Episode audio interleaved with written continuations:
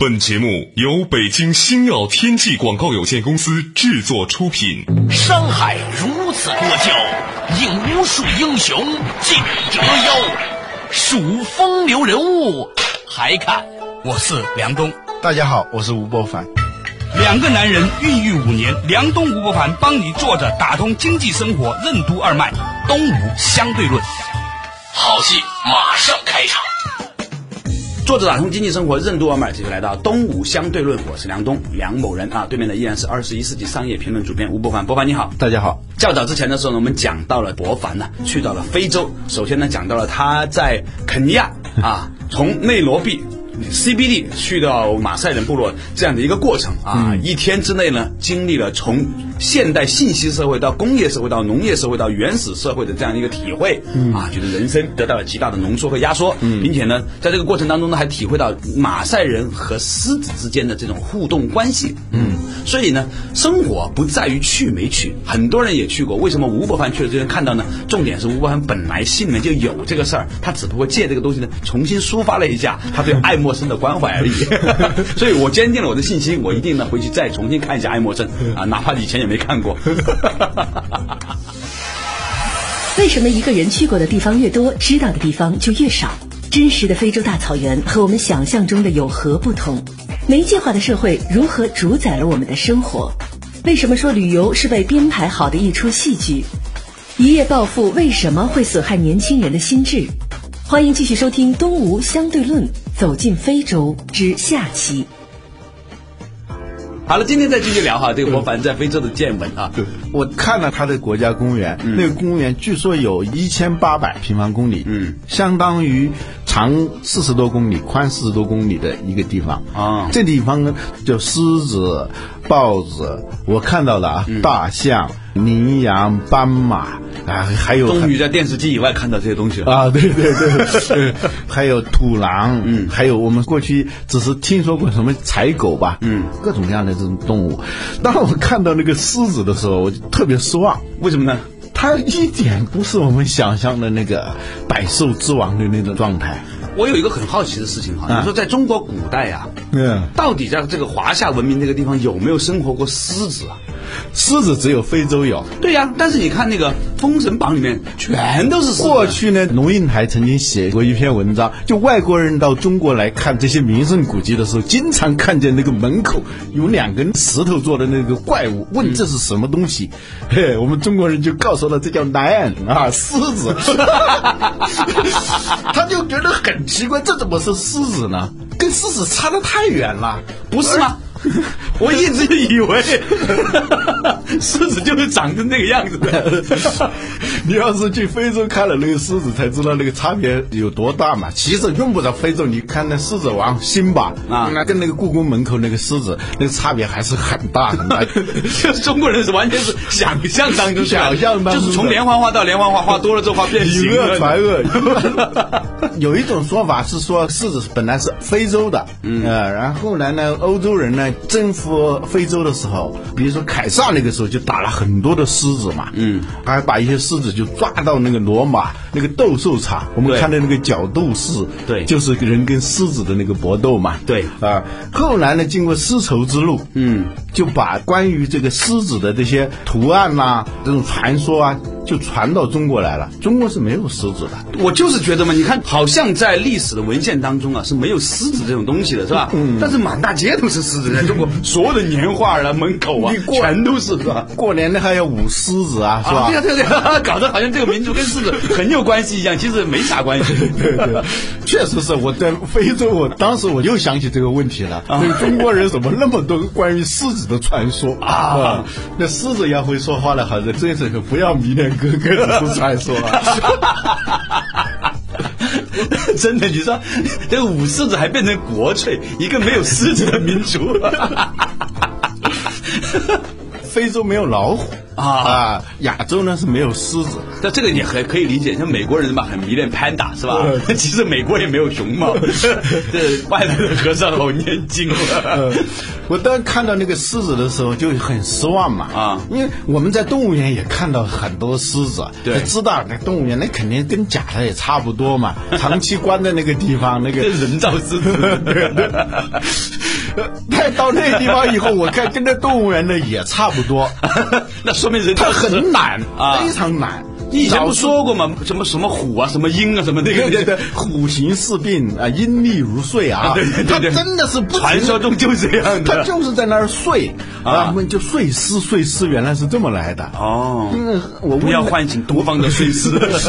我问那个导游说，他怎么总是那种蔫了吧唧的，根本没有那种王者风范那种那种甲亢的感觉。对，他说这个食肉动物啊，吃那个肉啊多了以后就容易犯困。他。人吃肉吃多了也容易犯困。其实这个东西啊，我告诉你，从中医的角度解释是这个样子，或西医也可以这样解释。身体学是因为我们在消化一个食物的时候呢，你的肠胃啊需要大量的血，所以呢，这样这个血就去不了手脚和头脑那儿。所以吃多了之后呢，人会变傻，或者头脑用的不多，肯定是有道理的。你会发现呢，那些天天吃蔬菜的人头脑比较敏捷，你知道吧？吃肉吃多的人呢，他自然而然就容易这个犯困。果然是这样。你看那个羚羊啊，看那些斑马倒是很敏捷的。对对对对对，所以刘翔根本就不应该吃肉。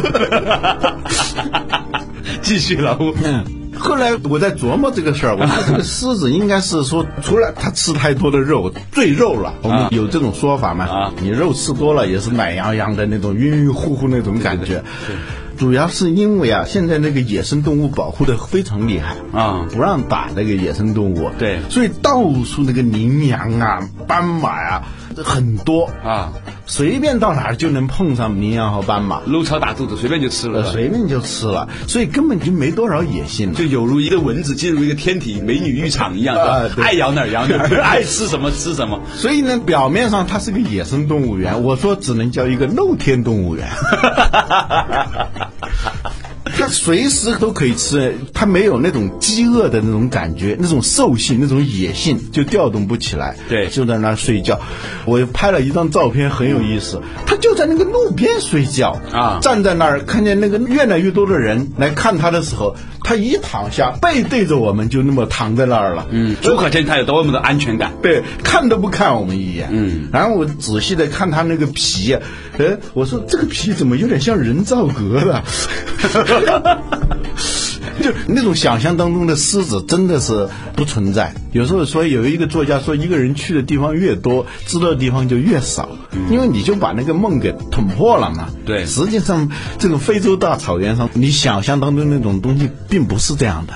通过各种媒体的渲染以后，你觉得那地方是一种充满着野性、充满着那种生机的那种状态。其实并不存在啊！你说到这个地方，我想起一个事儿。嗯，我们不投了一个旅行公司吗？嗯，有一次呢做国际交流，嗯，然后呢就有一个美国很顶级的旅行公司啊，来跟我们讲他们做什么事情。嗯。说很多人呢去非洲呢觉得很无聊，但是参加了那个美国那个旅行公司去非洲呢就觉得很嗨。嗯，那为什么呢？他说因为我们的这个旅行公司啊，还有一个专门的职位叫编剧，就是把好莱坞的那套东西呢引入过来了。嗯，就你早上醒来的时候，无意之间推开窗户，你会看见一个非洲的野人正在和一个犀牛搏斗，你知道没有？哇，然后很残酷的一个景象，然后最后呢，经过了厮杀之后呢，然后就像 Discovery 一样渐渐消失。然后呢，过两天你会收到一个录像带，这个录像带拍摄当时整个的过程以及你的脸上的表情，哇！所以很多人都觉得说，哎，为什么我参加这个旅行社感觉到那个很嗨呢？他说，其实就全部都是导演的过程，就是说现在人类哈，你所想象当中的那些美好的事情，那些大自然东西，它是非常极致的。嗯，你的感官世界实际上已经被媒体化了。对，就是说你看到的非洲，其实呢都是那些摄影录影师在那个地方拍摄了几。年拍摄的素材，再加上音乐，再加上剪辑，再完全呈现，在慢动作，然后反复，再加上音效，你所看到的是那样的一个东西，它的强度是很大的，对，就有如是高效糖精一样，你吃到东西，对对，结果你突然有一天吃甘蔗，你就怎么这么不甜呢？所以我们现在每天在电视里面看到那么多的美女，你以为这个世界上全是美女，结果你走到街上，你会对现实生活产生出深深的沮丧。这一点是，比如说你到美国就知道，过去我们没去过美国的时候，因为美国就是金钱。美女啊，什么这种想象当中，美国就是那个样子了。对啊你去了以后发现那个好沉闷的那个地方，比中国还无趣。同样的事情发生在马可波罗时代，嗯他向欧洲人讲述了当年的中国，哇，这是一个房顶上铺满黄金的国度。等 欧洲人来了中国之后，发现不是这个样子。所以就是你刚才讲了一个特别有意思的东西，就是媒介化的社会嗯对我们的影响到底有多大？嗯，包括旅游，它实际上是一种设计出来的一种戏剧。嗯，被编剧化的人生体验。对对对，就是被编排、被设计、被那个装修饰过的一种体验给你，然后你真的是面对着这个真实的世界的时候，你反而觉得这个真实的世界不如那个东西有意思。对，就像那个卓别林有一次参加那个模仿秀嘛，对对对。就模仿谁像卓别林，对，结果他也去参加了，就评了个第三名。李敖说是寻梦就是破梦嘛，对吧？有时候这种真实的东西反而没有那种虚假的东西更炫目。嗯，假当真实，真亦假。对，我就觉得我年轻的时候看的太多琼瑶，所以我人生都被毁了，你知道吗？我以为爱情都是那个样子的。很多人嘲笑我，你为什么年轻看琼瑶？是因为小的时候啊，我博览群书，金庸啊、古龙啊、金瓶梅啊，全看过了，各种版本的，各种版本的琼瑶，是吧？得出的结论就是说。如果你经常小的时候年轻读琼瑶啊，其实会伤害到你这一辈子的幸福体验。嗯，你会对爱情充满了深深的沮丧和绝望。嗯对现实生活中的爱情，其实呢，很多作家都指出过这一点。嗯就不管是艺术，还是各种各样的经过精心设计的那种消费，它给我们的是一种虚拟的。非真实的这种体验，而且是集成的、浓缩的、瞬间爆发的这种体验。嗯，这种体验呢，它在现实生活当中啊，它实际上是不存在的。嗯，但是呢，你用人工的方法，也就是走捷径的方法，让你体验了那个东西，实际上你是有代价的。这就跟吸毒是差不多的。对毒品呢，它给你的那种感觉是一种强烈的精神的快感，嗯，那种巅峰体验。我们说的这种巅峰体验，对于一个人一生来说呢，不会有多少次啊。对，他是经过漫长的那种煎熬劳作、期待啊对，期待、放逐、苦熬，最后苦涩成珠，就练出来那一点点快感。毒品它坏就坏在它能够以一种迅速的、瞬间就能完成的方式，让你达到那种状态，那你这个代价肯定是很大的嘛。对它就能破坏了你的身体内部的整个的内在的机制。对，最后你要付出的代价也会非常的大。对所以有些时候就是，不管你是在看什么爱情小说，还是看什么财经小说、商战小说，看什么电视剧，这一类东西，当然作为一种娱乐产业无可指责。但是我们在消费这些产品的时候，一定要留意，它很可能扭曲你的世界观。生活不是那个样子的。比如说你自己开创一个企业，绝对不是那种商战小说当中写出的那种啊神机妙算、波澜壮阔，不是那样的。大量的时间，就像德鲁克说的，都是很乏味的，都是做那些很平常、没有多大的刺激性的那样的一些事情。无非就是写邮件和开会，嗯，拜访客户，所以，有的人抱着一种浪漫主义的情怀去创业的时候啊，你很可能要失败。嗯，是，而且呢，我现在就感触很深哈。当年我在百度的时候，目睹了很多的年轻人一夜之间呢获得了很大的财富。嗯，但是呢，我后来走过来之后，我在看这个事情的时候，我认为这对这些年轻人其实是一个伤害。这个伤害是什么？就是从此他们几乎很难再去做一份几个月一两万块钱的工作了，因为一个月一两万块钱，一年才一二十万，十年才一两百万。天呐，这样算起来真的是没有办法。他的期权前台都有四千股，按现在算的话，百度是吧？对啊，一两千股嘛。据说有个前台，对呀他就是4000得两千股，另外有一个人啊是怎么回事？不要啊还是什么？又给他两千四千股，按照现在的股价八百美元，八百美元，现在是多少钱？三百二十万美元。呃，对，那他没法活了，三百二十万美元，他一辈子如果按一个月前台的工作，现在是挣两万块钱好了，不可能，两万块钱现在很贵了，是吧？两千块钱差不多嘛，对呀是吧？那一年是两万四，我天哪，那几倍十年才二十多万。一百年才两百多万人民币，那是人民币啊。对呀、所以就是说，其实某种程度上来说，他给你一个东西，一定会从你那里拿到什么东西，所以一定我们要对我们获得的东西也充满警惕。好了，稍事休息，马上继续回来。东吴相对论。美丽的非洲大草原是旅游者的天堂，也是当地人贫困的根源。我们该如何在环保与发展之间取得平衡？现代文明为什么必将一点点侵蚀自然生态？我们需要怎样的多元化的世界观和幸福观？欢迎继续收听《东吴相对论》，本期话题：走进非洲之下期。梁东吴不凡帮你坐着打通经济生活任督二脉，东吴相对论。作者打通经济生活任督二脉，继续回来到东吴相对论，对面的依然是二十一世纪商业评论主编吴伯凡。伯凡你好，大家好啊，我是梁东。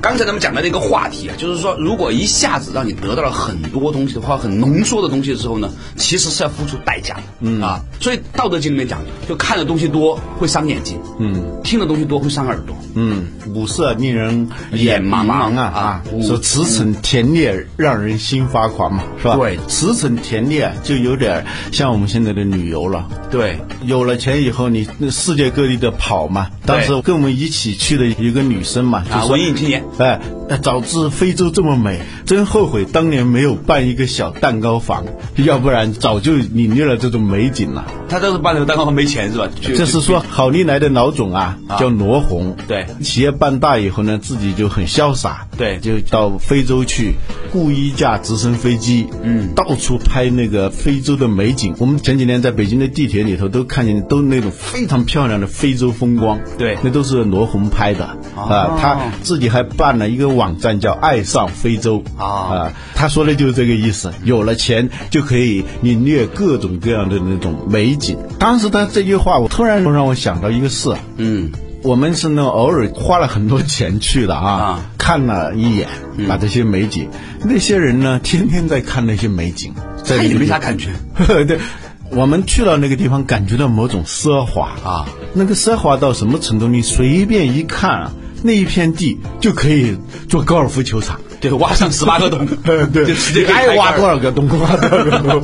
呃，有一块就也是这个女生说，这个树怎么长得这么帅啊？啊随便一棵树都长这么帅。它让人奢华的不是说这一棵树长得这么帅，而是说随便哪棵树长得都跟画里头似的，都跟明信片似的，随便那么拍一张都可以做明信片。嗯，这的确是一种很奢华的感觉。而他们呢？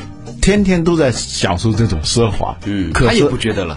呃，而他们感觉到的是贫困，嗯，没有钱。在一路上呢，我们车走的时候啊就老看见那些非洲的小孩儿、小朋友天真烂漫的那种笑容，呃，跟我们挥手。哎呀，我就觉得这个民风好淳朴啊！啊，远方的朋友，请你留下来，这种感觉，呃，请 我就问那个司机，我说他们为什么不停的跟我们挥手？那司机说他想我们停下来给他点什么东西。哦，果然呢，后来我们到了一个地方，一长串车都停在那个地方了。下车一打听，原来当地的马赛人告诉他们说，这个桥不能走，桥前面就堆了一些石头、一些树枝，那你必须要绕道走。非洲那地方那个道路是非常差的，边旅行边带松骨的，那个颠簸的那个程度非常强。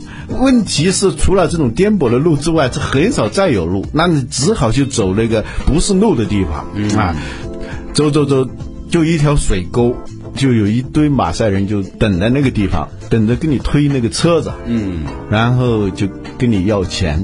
对，呃，我们呢就下来了，觉得这种旅行中的小插曲也挺好玩。如果没有这么一个插曲，我们还不能停下来仔细欣赏一下这个风景啊，那个芦荟长得两人多高啊！哇，啊，那还开花，我第一次看见芦荟还开那么漂亮的花。那有几个小朋友在那个地方，我要拿起相机就要给他们拍照，他就不停的摆手，然后就伸出手来。我明白了，他们要吃的东西，我就给他们一人一块糖果，那高兴的蹦了起来。结果呢？结果还没有呢，放到嘴里，跑来几个比他们个子高的小男孩，把他们按倒在地上，把糖果就抢过来了。这这个事情充分说明，有好吃的东西千万不要那么高调，低调点算。呃，我当时在想，他这个围桥到底是不是真的是围桥？嗯，也许是他们做了一个收费口，而且呢，第二天得到了证实。我们返回来的时候，发现这条沟比头一天又更深了一，更深了一点。这个事情充分也说明，马赛人估计很快也会在地球上消失了，他已经被现代文明社会改变了。对，就是他们知道钱的好处。钱最大的好处，首先是用可以买他们急需的东西。哎，你们给他美元还是给人民币啊？美元和当地货币都可以。嗯，给吃的东西也可以。嗯，给清凉油也可以。清凉油 啊，中国的清凉油在非洲是非常有名的，属于硬通货啊。对你一说是清凉油啊，就给你。钱呢还有一个好处，它就可以存储。嗯，当存储积累到一定时候，这个钱就可以用来集中财力办一些其他的事情。嗯，钱少的时候只能用来消费，钱多的时候它就成为资本了。嗯，资本呢就可以去做一些改变世界的一些东西。多余的钱就可以去做一些多余的事儿了，对吧？这个地方呢就可以开发了。嗯，就可以修更多的。宾馆修更多的高尔夫球场，这个地方它就繁荣了。他们呢也就直接从游牧社会一下子进入到后工业社会啊。这话听起来吧，既表示了某种的进步，其实也表示了某种的退步啊。嗯嗯，这是个悖论呐。他们有权利过得幸福，你享受的这些美景是建立在他们的贫困的基础之上的。对，这地方的自然风光之所以那么美，是建立在他们没有钱的基础之上。没有钱，那么他们每天就要解决的问题是解决他的生存问题。呃，没有住的地方，我就弄一些树枝盖一个房子啊。走了我就把它烧掉，第二年呢再盖个房子，要走的时候再把它烧掉。他财富是没有积累的，这样呢他就不可能做扩大再生产的事情。嗯，只要没有扩大再生产，这个地方的自然生态它就会保持原样。一旦有扩大再生产，自然环境就会遭到破坏。所以我们从现在更抽离来看这个事情的时候，你会发现说。所谓的现代社会、文明社会、工业化社会，所谓的所有舒服的社会，嗯，其实都一定是有某种的代价的，嗯。啊，只不过呢，我们有些时候呢很自私，我们希望说我们去到非洲，晚上呢睡在超豪华的五星级酒店里面有马桶，嗯，但是呢，你需要当地的人最好两个马桶啊，我看那个酒店那种奢华，截然的对比啊，五星级的酒店旁边就是这些马赛这就是现在的这个旅游业的一个悖论，就是我们去到当地睡觉要睡。舒服要现代化，但是你希望当地人最好不要用马桶，最好是当地人站着拉屎，你会觉得哇，好好看，好有意思。这话糙理不糙，我觉得说一下子社会被变成是观察者和被观察者的这样一种角色。嗯，在某种程度上来说，你扮演了一种消费者的心态。嗯，但是这个东西是以人家不能成为你这样来作为代价的，你自然就会想到那个地方要一直这样，人类应该保持这么一片净土。真叫你在那天天待着，你就不愿意了。关键是这个。净土呢，是对我们文明社会的人来说是净土，我们可以去消费。我坐在那个酒店的阳台上数星星啊，嗯，我突然发现星空是立体的，那个星星，呃，我们近有些远是吧？对啊，是个三 D 的，我们平常。看不到什么星空的是吧？对，看到也是零零星星的一颗一颗的，那都是二 D 的。嗯啊，能清晰的看见银河，嗯，各种那个星座啊，就清晰的跟那个电脑是一样的。正好我的 iPad 上头有一个星空漫步的软件啊，啊，我说这个软件远不如眼前的这个大软件。嗯，你之所以能看到一个三 D 的星空。是因为这个地方没有一丁点的工业，它的天空没有受到丝毫的污染。嗯，但是呢，如果站在他们的角度来看，我们不要这种什么星空，那是你们的。嗯，跟你们一样，我们也要有这种两个马桶的卫生间，对，我们也要有陆地巡洋舰，坐在那儿到处逛一逛，是吧？有那种敞篷盖儿一打开，站着看那个野生动物，就像去阅兵一样，是吧？对对对，同志们辛苦啦，对对，可以跟士子们、跟鹿群。们的挥挥手，鹿群们说首长辛苦啦，对吧？所以这个人类文明的社会的这种悖论，其实还是回到我们刚才提到的一个话题哈，就是说我们每天做的任何一件事情，你如果换一个角度来看，嗯，你会发现它呈现出完全另外的一面景象。嗯，你换一个人的角度，换一个时间的角度，换一个空间的角度，都是如此。所以在这个世界上来说，其实不应该有什么样绝对的好事，也没有所谓绝对的坏事。那问题是你要站在他们的角度来看的话呢？比如说你拼命的在讲环保，嗯，那么他们就觉得你是没有良心的，嗯，你过得这么好了，你那么有钱了，你来讲环保？我们这地方要上两个污染项目的话，我们跟你也说不定一样有钱，我们也可以飞到世界各地去，我们不要过这种低碳生活。所以呢，现在我们说如何才能做到环保？如何能实现这种人与自然的和谐共处？你仅仅是喊一喊口号，甚至是用一些政策法令，可能都不一定能够起到很好的效果。关键是我们要有一种新的世界观，或者是一种多元化的世界观。有一本书啊，叫《多少算够》，嗯，写环保的，嗯。